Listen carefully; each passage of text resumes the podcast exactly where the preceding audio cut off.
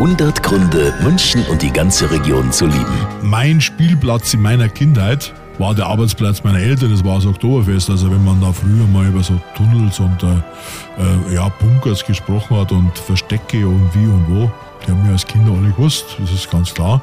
Ich bin 1952 auf die Welt gekommen und seitdem alle Jahre auf der Wiesen.